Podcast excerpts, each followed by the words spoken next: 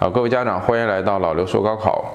那么很多家长呢，其实啊，在高中的时候呢，总希望自己的孩子考一个优良的高考成绩。那么在报考的时候呢，也希望自己家孩子能够选择一个最好的大学和最好的专业。但是这个最好呢，首先啊，它都是相对的。另外还有一点呢，就是其实很多家长忽略这个问题，也是咱们现在社会当今呢比较关注的一个焦点，那就是很多大学生毕业之后呢，根本找不到工作。那么有一句话叫“大学毕业就失业”。那么大学毕业就失业这个魔咒怎么破呢？今天刘老师来跟大家聊一聊啊。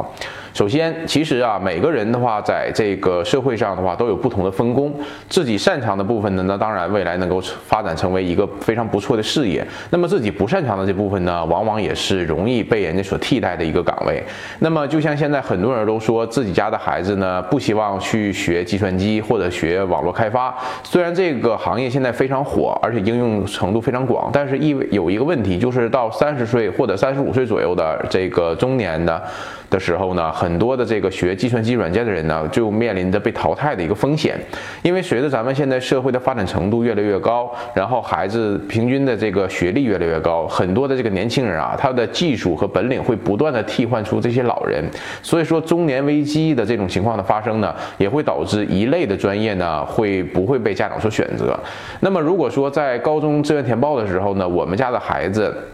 没有把自己最擅长的一面挖掘出来，或者说没有顺应时代的发展，学了一个未来可能应用程度不广泛的这么一个专业，念了这么一个大学的话，那么很多人呢都会觉得这个大学的这个相关学习呢是一个白经历的一个过程。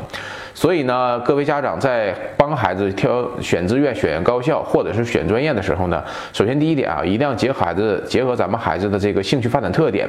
比如说，有的孩子可能性格内向，有的孩子性格外向，有的人喜欢与人交际，而有的人呢喜欢专门研究。那么这样不同类型的孩子呢，在未来发展的时候呢，往往的话他的所走的道路是不同的。那再比如说的话，咱们现在社会当中的话，有一个职位是招聘人数最多的，那么就是销售或者营销岗位。那么销售和营销岗位呢，也是目前很多商家去大量招聘的一个岗位。之所以会面临这种情况，就是咱们现在的国内经济啊，很多人的对于的话销售这样的领域呢，首先第一点哈，他是比较误解的，认为这样的工作非常的不安稳。第二呢，就是认为这样的工作呢非常的累。但是对于某一类人来说的话，销售这样的工作呢，却是自己做的非常得心应手。那么这样的人有什么样的特点呢？首先第一点啊，他是非常善于与人交流的，能够在人与人之间交流过程当中呢，给对方留下一个良好的印象。第二呢，他就是一个非常喜欢不断挑战自己，来不断发掘自己的这么一个过程。那这类人的孩子呢，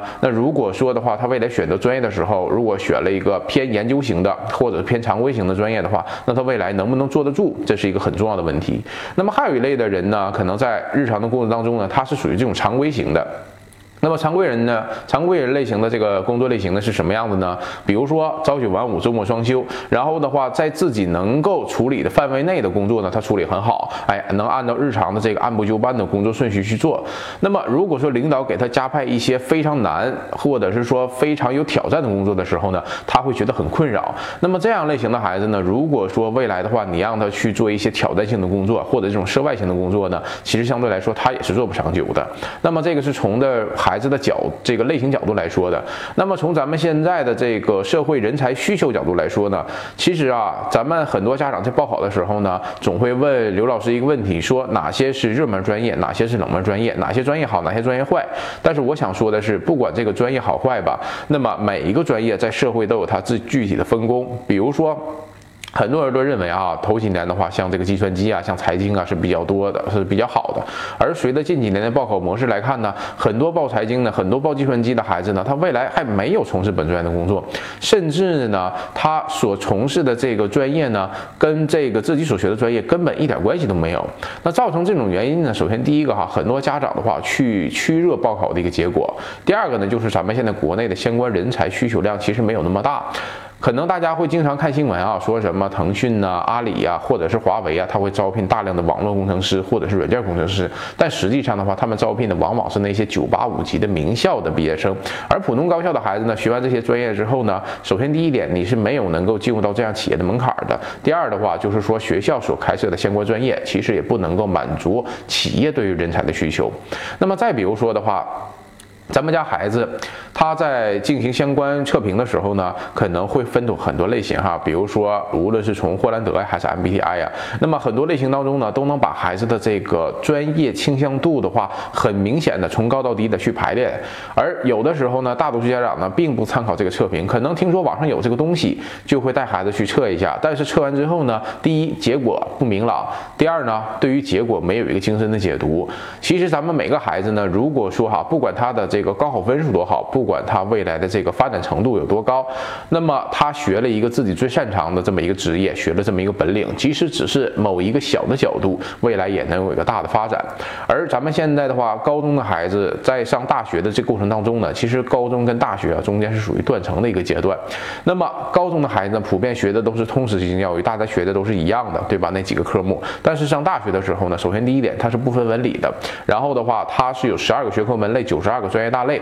然后的话五百八十七个专业，那面临这么多学科门类，这么多专业大类，这么多专业的这么一个大学的氛围当中，如果说自己家孩子没有一个精准的定位的话，那未来上学其实也是白上的。其实随着咱们二零零三年全国大学扩招到现在，哎，十六年的时间里边哈，咱们现在全国大学生每年都是几百万的增长态势。那么一直到的话，二零一八、二零一九年今年的这个高考参加高考的人数啊，大概是一千零八十七万人。那么这么多。的报考人数当中，其实能够上顶尖大学的大概只有百分之五左右。那么剩下其他的孩子呢，都会念省级重点大学、一本大学或者是二本、三本等等的话，三本专科，哎，这么多的一个大学类型。那么无论自己家孩子上什么样大学类型，其实只是跟你的高考分数有关系。但是呢，应试教育体制下，还报考的时候呢，还是根本就是以这个高考分数为准。